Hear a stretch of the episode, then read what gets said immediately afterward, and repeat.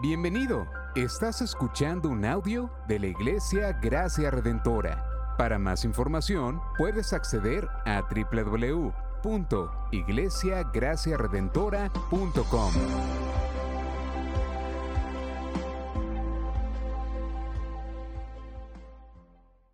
Amén, iglesia. Pueden seguir eh, sentados.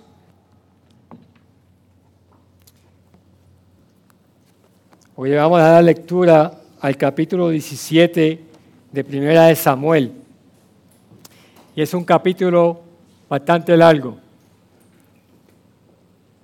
Pero antes de dar lectura, quiero repasar con ustedes lo que hemos recorrido por los últimos meses en Primera de Samuel.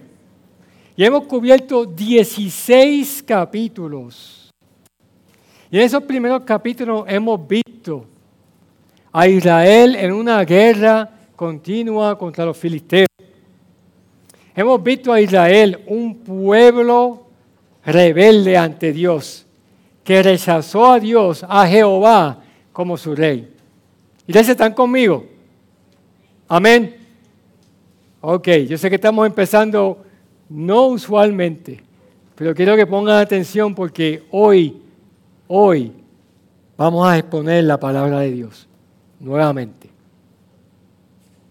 También vemos a Jehová, un Dios misericordioso con su pueblo, que le dio a Saúl un rey ungido por Dios para el pueblo. Y luego Saúl fue rechazado por Dios. Y el domingo pasado, Pastor Xavier predicó el capítulo 16, donde vemos a David un nuevo rey ungido para Dios. Así que comparando a Saúl y a David, vemos a Saúl, un rey con título, pero ahora sin poder y sin autoridad. Y a David, un rey sin título, pero con poder y autoridad de Dios. Y aquí vamos a leer ahora el capítulo 17, donde vamos a ver al rey Saúl y al pueblo de Israel aterrorizado por una presión inmensa. La armada filistea con su campeón Goliat. Así que te pido que me sigas en tu Biblia en el capítulo 17 y te pongas en los pies de David, de Goliat, de todos los personajes que vamos a leer aquí en esta narrativa. Una narrativa que es bien conocida, David y Goliat.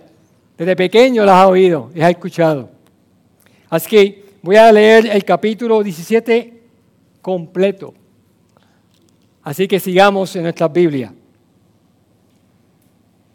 Los filisteos reunieron sus ejércitos para la guerra y se concentraron en Soco que pertenece a Judá, y acamparon entre Soco y en el valle de Ela, y se pusieron en orden la batalla de batalla para enfrentarse a los filisteos. Los filisteos estaban a un lado del monte e Israel estaba al otro lado del monte, y entre ellos el valle. Entonces de los ejércitos de los filisteos salió un campeón llamado Goliat, de Gat, cuya estatura era de seis codos, o sea, casi tres metros. Tenía un casco de bronce sobre la cabeza y llevaba puesta una cota de malla, y el peso de la cota era de cinco mil ciclos, o sea, 57 kilos de bronce. Tenía también grebas de bronce en las piernas y una jabalina de bronce colgada entre los hombros. El asta de su lanza era como un rodillo de telar de telar y la punta de su lanza pesaba 600 ciclos, o sea, 6.8 kilos de hierro, y su escudero iba delante de él. Goliat se paró y gritó a las filas de Israel, ¿para qué han salido a ponerse en orden de batalla? ¿Acaso no soy yo filisteo y ustedes siervos de Saúl? Escojan un hombre y que venga contra mí si es capaz de pelear conmigo y matarme, entonces seremos sus siervos. Pero si yo lo venzo y lo mato, entonces ustedes serán nuestros siervos y nos servirán. De nuevo el filisteo dijo, mano a mano, desafío a las filas de Israel, denme un hombre para que luchemos mano a mano. Y cuando Saúl y todo Israel oyeron estas palabras del filisteo, se acobardaron y tuvieron gran temor. David era hijo del Efrateo de Belén de Judá. De Saúl llamado Isaías era viejo, avanzado en años entre los hombres. Los tres hijos mayores de Isaí también habían ido con Saúl a la guerra. Los hombres, los nombres de los tres hijos que fueron a la guerra eran Eliab, el primogénito, Abinadab, el segundo, y Sama, el tercero. David era el menor. Los tres mayores siguieron pues a Saúl, pero David iba y venía de donde estaba Saúl, a Belén para apacentar el rebaño de su padre. Durante 40 días el filisteo vino mañana y tarde, presentándose en desafío. Y dijo Isaías a su, a su hijo David, lleva ahora a tus hermanos un efa, 22 litros de grano y estos 10 panes, y corre al campamento a donde están tus hermanos. Lleva también estos 10 quesos al capitán de, las, de los mil y mira a ver cómo están tus hermanos y trae noticias de ellos. Porque Saúl y tus hermanos y todos los hombres de Israel están en el valle de Ela, peleando contra los filisteos. Y se levantó David muy de mañana, dejó el rebaño con un guarda y tomando las provisiones se fue como Isaí les había, le había mandado. Llegó al perímetro del campamento cuando el ejército salía en orden de batalla, lanzando en grito de guerra. E Israel, entonces en orden de batalla, ejército contra ejército. Entonces David dejó su carga al cuidado del que guardaba el equipaje y corrió a la línea de combate y entró a saludar a sus hermanos. Mientras hablaba con ellos, el campeón el filisteo de Gad llamado Goliat subió de entre las filas de los filisteos y habló las mismas palabras de su desafío. Y David las oyó. Cuando todos los hombres de Israel vieron a Goliat, huyeron de él y tenían gran temor. Y los hombres de Israel decían, ¿han visto a ese hombre que sube? Ciertamente sube para desafiar a Israel. El rey colmará con grandes riquezas al que lo mate. Le dará su hija y hará libre en Israel a la casa de su padre. Entonces David preguntó a los que estaban junto a él, ¿qué harán por el hombre que mate a este filisteo y quite el oprobio de Israel? ¿Quién es este filisteo incircunciso para desafiar a los escuadrones del Dios viviente? Y el pueblo le respondió, según aquella palabra. Así se hará al hombre que lo mate. Eliab, su hermano mayor, oyó cuando él hablaba con los hombres y se encendió la ira de Eliab contra David y le dijo, ¿para qué has descendido acá? ¿Con quién has dejado aquellas pocas ovejas en el desierto? Yo conozco tu soberbia y la maldad de tu corazón, que has descendido para ver la batalla. Pero David respondió, ¿qué he hecho yo ahora? ¿No fue solo una pregunta? Entonces se apartó de su lado hacia otro y preguntó lo mismo. Y el pueblo respondió lo mismo que antes. Cuando se supieron las palabras que David había hablado, se lo dijeron a Saúl. Y él lo hizo venir y dijo David a Saúl, no se desaliente el corazón de nadie a causa de él su siervo irá. Tú no puedes ir contra este filisteo. Entonces Saúl dijo a David, tú no puedes ir contra este filisteo a pelear con él, porque tú eres un muchacho y él ha sido un guerrero desde su juventud. Pero David respondió a Saúl, su siervo apacentaba las ovejas de su padre, y cuando un león o un oso venía y se llevaba un cordero del rebaño, yo salía tras él lo atacaba y lo rescataba de su boca. Y cuando se levantaba contra mí, lo, tomaba por la quijada, lo hería y lo mataba. Su siervo ha matado al león porque ha desafiado a los escuadrones del Dios viviente. Y David añadió, el Señor que me ha librado de las garras del león y de las garras del oso, me librará de la mano de este filisteo. Y Saúl dijo a David, ve y que el Señor sea contigo.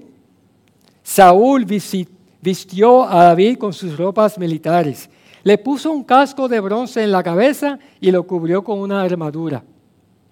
David se ciñó la espada sobre sus copas militares, sus ropas militares y trató de caminar, pues no se les había, no se había probado antes. Entonces David dijo a Saúl, no puedo caminar con esto, pues no tengo experiencia con ellas.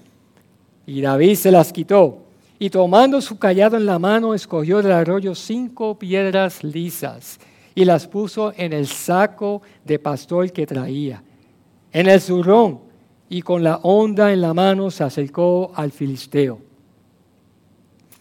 El filisteo vino y se fue acercando a David con su escudero delante de él. Y cuando el filisteo miró y vio a David, lo tuvo en, poca, en poco porque era un muchacho, rubio y bien parecido. Y el filisteo dijo a David, ¿acaso soy un perro que vienes contra mí con palos? Y el filisteo maldijo a David por sus dioses. También dijo el filisteo a David, ven a mí y daré tu carne a, las aves del cielo y a las fieras del campo. Entonces dijo David al filisteo, tú vienes a mí con espada, lanza y jabalina, pero yo vengo a ti en el nombre del Señor de los ejércitos. El, Señor te entregará hoy en mis manos y yo te derribaré y te cortaré la cabeza. Y daré hoy los cadáveres del ejército de los filisteos a las aves del cielo y a las fieras de la tierra, para que toda la tierra sepa que hay Dios en Israel. Y para que toda esta asamblea sepa que el Señor no libra ni con espada ni con lanza, porque la batalla es del Señor y Él los entregará a ustedes en nuestras manos. Y sucedió que cuando el filisteo se levantó y se fue acercando para enfrentarse a David, éste corrió rápidamente hacia el frente de batalla para enfrentarse al filisteo. David metió la mano en su saco, sacó de él una piedra, la lanzó con la onda e hirió al filisteo en la frente. La piedra se hundió en su frente y Goliat cayó a tierra sobre su rostro. Así venció David al filisteo con una onda y una piedra, e hirió al filisteo y lo mató, pero no, de, no había espada en la mano de David. Entonces David corrió y se puso sobre el filisteo, tomó su espada, la sacó de la vaina y lo mató, cortándole la cabeza con ella. Cuando los filisteos vieron que su campeón estaba muerto, huyeron. Y levantándose los hombres de Israel y de Judá, gritaron y persiguieron a los filisteos hasta el valle y hasta las puertas de Ecrón. Los filisteos muertos estaban tendidos a lo largo del camino a Saharim, aún hasta Gad y Ecrón. Los israelitas se regresaron de perseguir a los filisteos y saquearon sus campamentos. Entonces David tomó la cabeza del filisteo y la llevó a Jerusalén pero puso sus armas en su tienda. Cuando Saúl vio a David salir contra el filisteo, dijo a Abner, el comandante del ejército, Abner, ¿de quién es hijo este joven? Y Abner dijo, por su vida, oh rey, no sé. Y el rey dijo, pregunta de quién es hijo el joven. El filisteo en su mano. Y Saúl le dijo, soy hijo de su siervo Isaí, el de Belén. Y ahora que hemos dado lectura al, capítulo, le voy a pedir a la iglesia que usted se ponga de pie y me ayude a orar. En reverencia al capítulo que hemos leído y para pedirle al Señor sabiduría. Ante ti, Señor, estamos, Señor, para hemos escuchado tu palabra y ahora, Señor, te pido claridad en exponer tu palabra, en predicarla y Señor, que tú nos enseñes desde tu palabra y que con corazón abierto nosotros como iglesia la recibamos, Señor. Te damos gracias, Padre, y te pedimos esto en el nombre de Jesús. Amén. Pueden tomar asiento.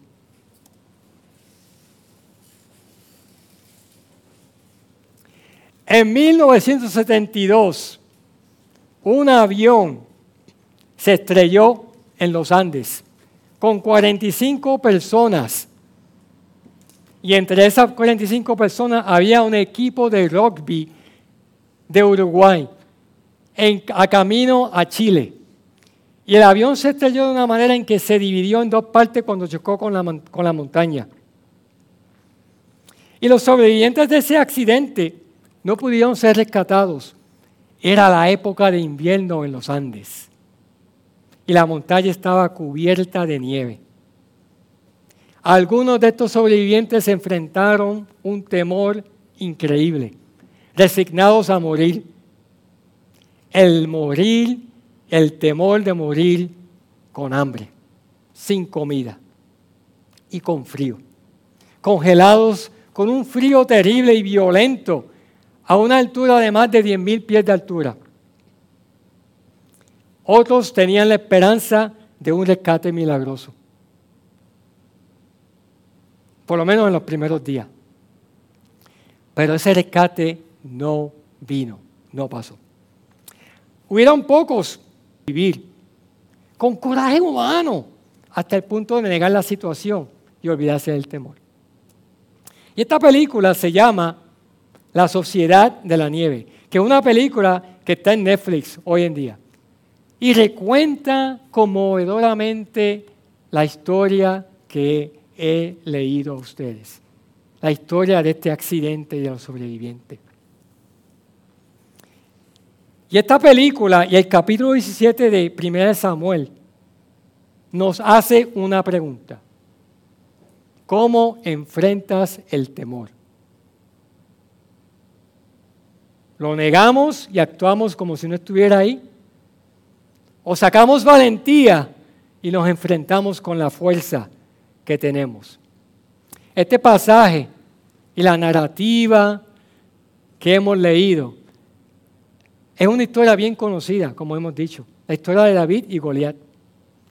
Y este pasaje apunta a una necesidad que tenemos, la necesidad de tener ese algo en medio de nuestro temor y cómo sobrepasar ese temor.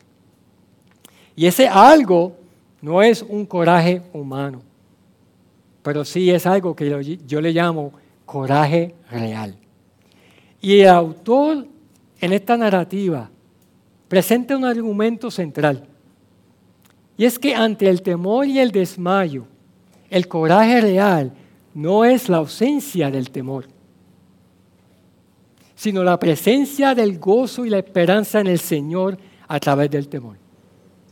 Y David despliega un coraje real en este capítulo. En su enfrentamiento con Goliat para vencerlo y deshacerse del gran temor que tenía el pueblo de Israel, lo enfrentó para dar a conocer a toda la tierra que hay un Dios en Israel. Así que entremos al pasaje y leamos, expongamos el texto. Y este pasaje, la primera parte son los versículos 1 al 11, que es donde entramos al escenario de la batalla, una opresión inmensa sin una solución posible. Los filisteos, los filisteos están enfrentando a Israel en el campo de batalla. Y en aquel entonces era común lo que leemos, el seleccionar un campeón de cada campamento para que se enfrentaran mano a mano y así pudieran luchar y resolver el conflicto y evitar mucha pérdida de vida. Esto era común en esos tiempos. Y están los filisteos bien confiados. ¿Por qué? Porque los filisteos tenían a Goliat. ¿Y quién era Goliat? El, capítulo lo escribe nueve pies de alturas, armadura de bronce que pesaba 125 libras. Yo no puedo ni con 25. tenía un escudero también, un escudo, grandísimo, y una lanza increíblemente grande y alta, y también una espada de hierro. El hierro lo solamente lo tenía los filisteos. Israel no tenía hierro. Así que tenía una armadura y unas armas poderosas. Y Goliat confiaba en sus dioses, especialmente el dios filisteo Dagón. Y Goliat aquí vemos que desafía al pueblo de Israel. Y esta batalla podemos ver que no es solamente entre humanos.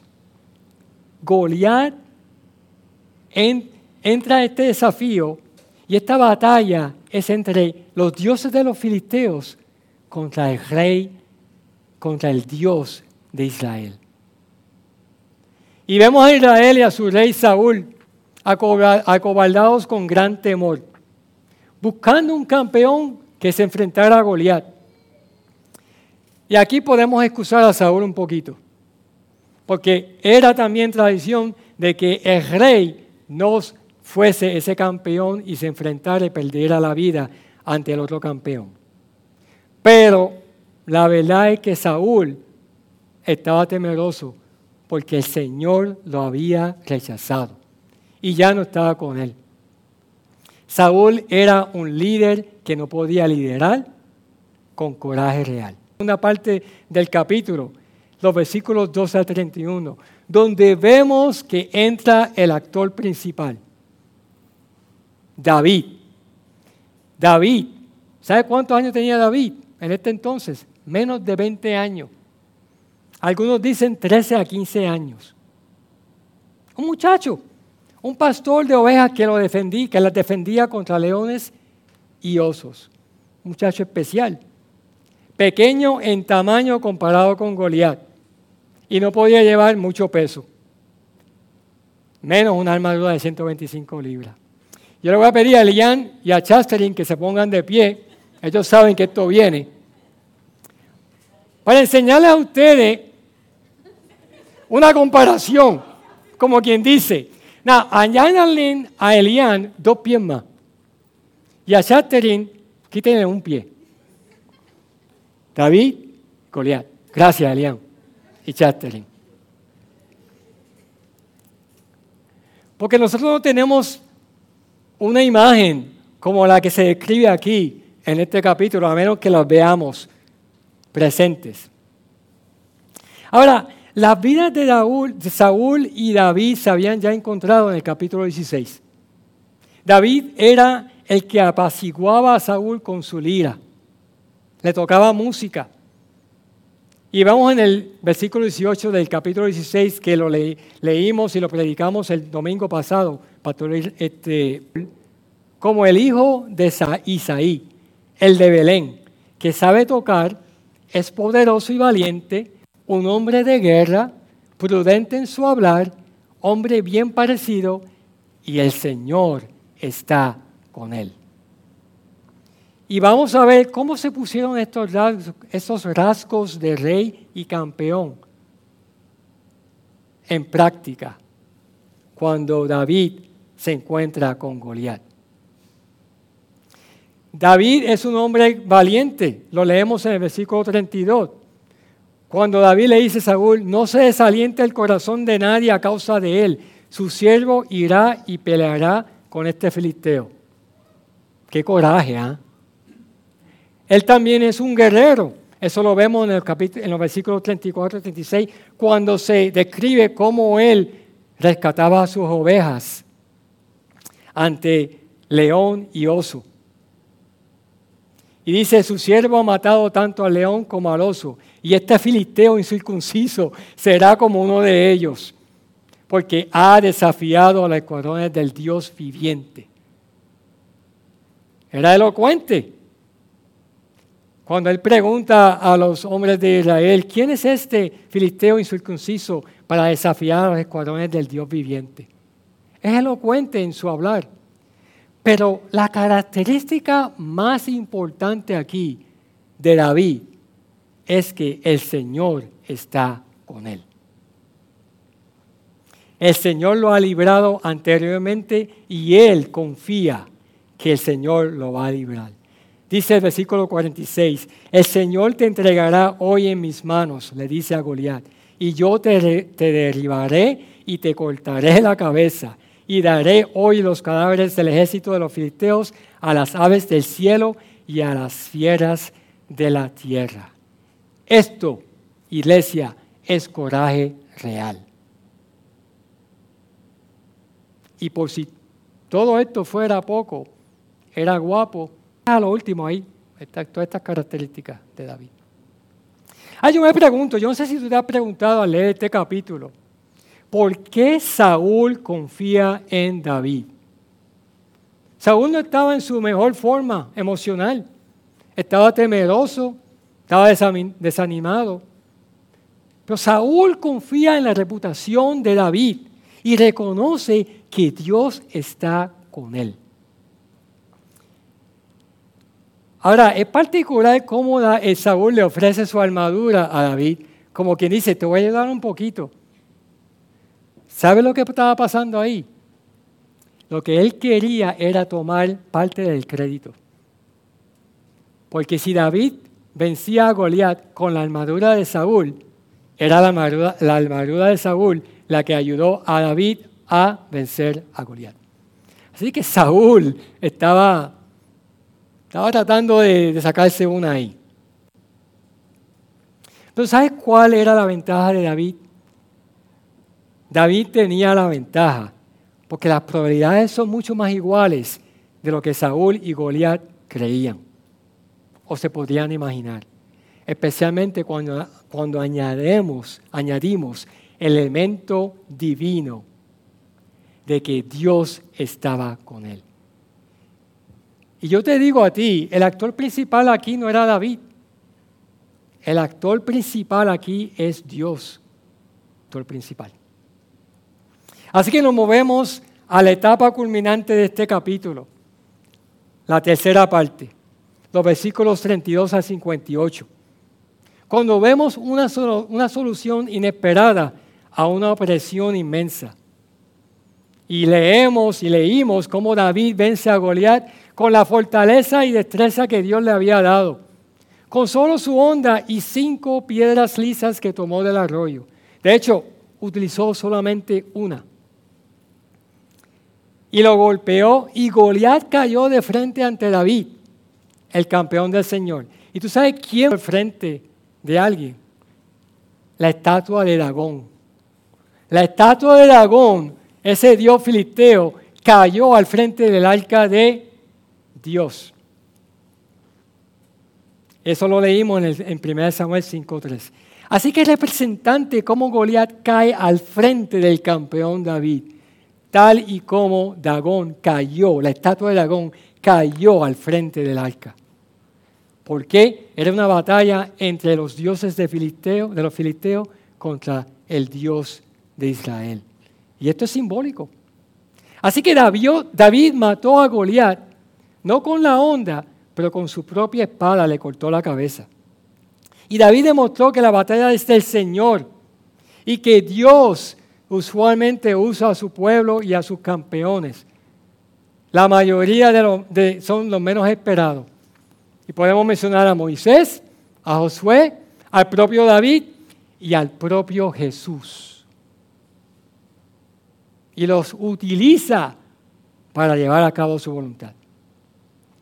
¿Qué pasa cuando Goliat muere y David le corta la cabeza? Los filisteos huyeron y no se acordaron de esa promesa de que iban a someterse a los israelitas. ¿Y qué hizo el pueblo de Israel? Se fueron detrás de los filisteos, los persiguieron y los vencieron. ¿Por qué? Porque el campeón David los lideró y les dio esa valentía que necesitaban. ¿Cuál es el resultado a largo plazo de esta batalla que leemos aquí en el capítulo 17? Vamos a ver en los siguientes capítulos hasta el final de 1 Samuel y hasta 2 Samuel que Saúl tiene miedo y celos de David. Y Saúl pasa el resto de su reinado persiguiendo a David. para matarlo. Y los filisteos continúan en guerra contra los israelitas. Y David, el campo de Saúl, y a la misma vez crece ante el pueblo de Israel como su próximo rey. Y mientras David es rey, escucha esto, toda la tierra sabe que hay Dios en Israel. Y todos saben que el Señor no libra ni con espada ni con lanza, porque la batalla es del Señor. Y Él entrega a los que se oponen a Él en las manos de sus campeones y salvadores, como leemos en los versículos 46 y 47. Y esta es la posición del capítulo 17. Y ahora yo te pregunto, como me pregunté a mí, ¿cómo vence David a Goliat? A través de sus debilidades. El más pequeño vence al más grande. El más débil, pero ágil, vence al más fuerte, pero lento. Pero eso no fue la razón. David venció porque tenía a Dios como gozo y esperanza, como campeón de su vida. David conocía experimentalmente que Dios lo había librado antes y que lo iba a librar ahora, porque estaba enfrentando a Goliat, representando al pueblo de Israel en el nombre de Dios. Y regresando a la pregunta que hicimos al principio, ¿cómo confrontamos el temor? Hemos visto que David confrontó a Goliat con coraje, con un valor excepcional. ¿Pero qué clase de coraje? ¿Qué clase de valor? David no usó autoestimación, negando el temor, buscando adentro el coraje de enfrentar a Goliat como buscando adrenalina. El temor era real. Goliat era bien alto y bien grande. Un gigante. Un gigante. ¿Qué Dios le? Tim Keller comenta. Tim Keller dice, ¿qué le da Dios a su pueblo asustado? No les da un ejemplo, no les da instrucciones, Él les da un salvador. Él no resuelve su miedo con inspiración y emulación, sino con sustitución e imputación. Y eso iglesia, es justamente lo que Dios le da. Dios nos da un Salvador, uno que te sustituye y vence tu temor. David hizo esto. David es un campeón que salva al pueblo, de Israel con coraje real. Lo sustituye en batalla y vence el temor del pueblo. Hemos dicho a través de la prédica en el primer Samuel que David es un tipo de Jesús. David venció al gigante terrenal a través de su debilidad, pero con la fortaleza que da Dios. Asimismo, Jesús venció al gigante de la muerte a través de su muerte y selló su victoria para siempre. Hebreos 11, el capítulo de la fe y sus héroes menciona a David y a otros, quienes por la fe conquistaron reinos, hicieron justicia, obtuvieron promesas, cerraron bocas de leones, apagaron la violencia del fuego, escaparon del filo de la espada, siendo débiles, fueron hechos fuertes. Se hicieron poderosos en la guerra, pusieron en fuga a ejércitos extranjeros. Hebreos 11, 32 al 34. De hecho, hemos tenido como Pedro, Pablo, Esteban, por el Espíritu Santo pudieron sobrepasar el temor de dar testimonio del Evangelio y muchos hasta la muerte. Leemos en Hechos 4, 29 al 31. Cuando Pedro dice, ahora Señor, toma en cuenta sus amenazas, las amenazas de Herodes y de Poncio Pilato. Y concede a tus siervos el proclamar tu palabra sin temor alguno. Esta es la nueva versión internacional. Por eso extiende tu mano para sanar y sacar y hacer señales y prodigios mediante el nombre de tu santo siervo Jesús. Cuando dijo esto Pedro, mira lo que, lo que pasó en el libro de Hechos. Después de haber orado, tembló el lugar en que estaban reunidos. Todos fueron llenos del Espíritu Santo y proclamaban la palabra de Dios sin temor alguno.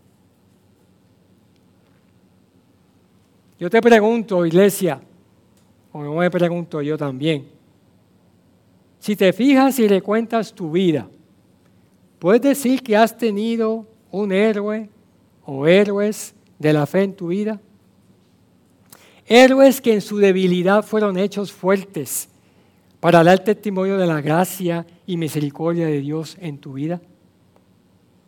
Tal vez sea tu abuelo o tu abuela Tal vez sea tu padre o tu madre. Tal vez sea un maestro, un mentor, un hermano, una hermana. Tal vez sea un pastor. Para mí, yo he tenido muchos héroes, pero uno de ellos se llama Mike Schmidt. Y le, he pedido a la iglesia que, que ore por Mike Schmidt anteriormente. Y hoy oramos por Mike Schmidt. Mike Schmidt siempre me apuntó a Cristo por medio de la palabra. Me enseñó, fue mentor y me ayudó a crecer como un discípulo. Donde Jesús se dirige a sus discípulos diciendo, yo los escogí a ustedes y los designé para que vayan y den fruto. Mike Smith ha batallado el cáncer por los últimos tres años, dando gloria a Dios aun cuando los médicos le dieron dos años de vida. Y ahora, sin remedio médico, tiene menos de, dos semanas en esta vida terrenal. Pero continúa dando testimonio de Jesús en su vida. Él escribe en su jornal, nuestro amoroso Padre nos ha rescatado de muchas maneras en el pasado. Le estamos pidiendo que nos rescate una vez más, sabiendo que su rescate más perfecto es el cielo. Cada héroe de la fe da testimonio de Jesús en su debilidad y nos apunta a Él como nuestro Salvador por medio del Espíritu Santo. Y así recordemos a Jesús el campeón supremo, el héroe supremo de nuestra fe, quien se olvidó, sobrepasó lo que le estaba pasando, lo que le iba a pasar antes de la cruz.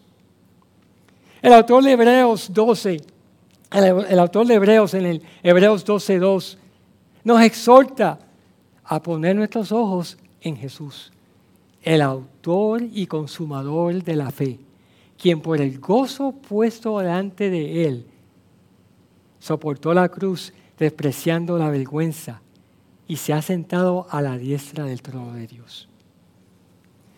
Recordemos que Jesús estuvo temeroso en el jardín de Getsemaní. Y como leemos en Mateo 26, Él estuvo afligido hasta el punto de la muerte. Pero tenía el gozo delante de Él. Tú y yo. Ese era el gozo que él tenía delante de él. Y así pudo sobrepasar ese temor por nosotros. Dios le imputó nuestro pecado en la cruz. Jesús nos sustituyó como sacrificio en la cruz. Jesús venció el pecado en su resurrección. El coraje de Jesús venció el pecado y así se convirtió Así que, ¿cómo aplicamos esto a nuestras vidas? Yo te pregunto, como he preguntado yo esta semana, preparando este sermón, ¿cuáles son tus peores gigantes? ¿Cuáles son tus peores pesadillas? Para mí es estar congelado de frío.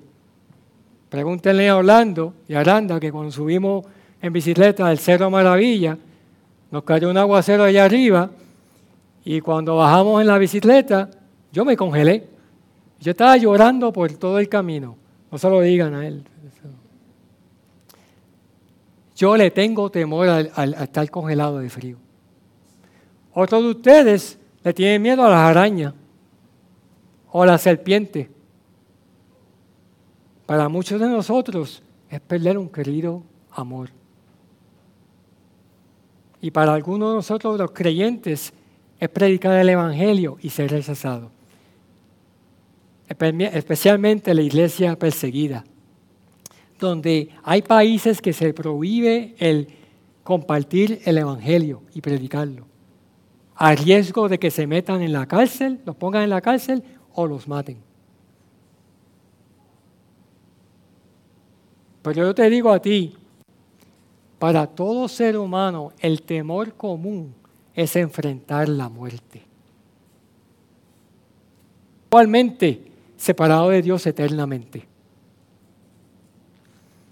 Entonces, ¿cómo enfrentas tus gigantes? ¿Dónde nosotros ponemos nuestros ojos cuando enfrentamos el temor? No en introspección, no en el autoanálisis, meditando en posición de yoga para buscar ese algo dentro de ti. No en una armadura tanto física o mental para protegerte del miedo. No en un manual de instrucciones y reglas del cómo vivir, como te dan muchas religiones. Necesitamos un Salvador.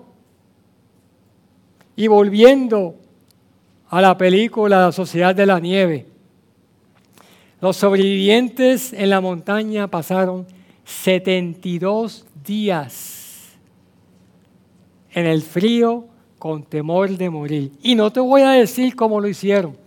Vete y ve la película en Netflix. Ellos necesitaban un Salvador y enviaron a Nando Parrado y a Roberto Canesa con fuerza de voluntad para sobrevivir.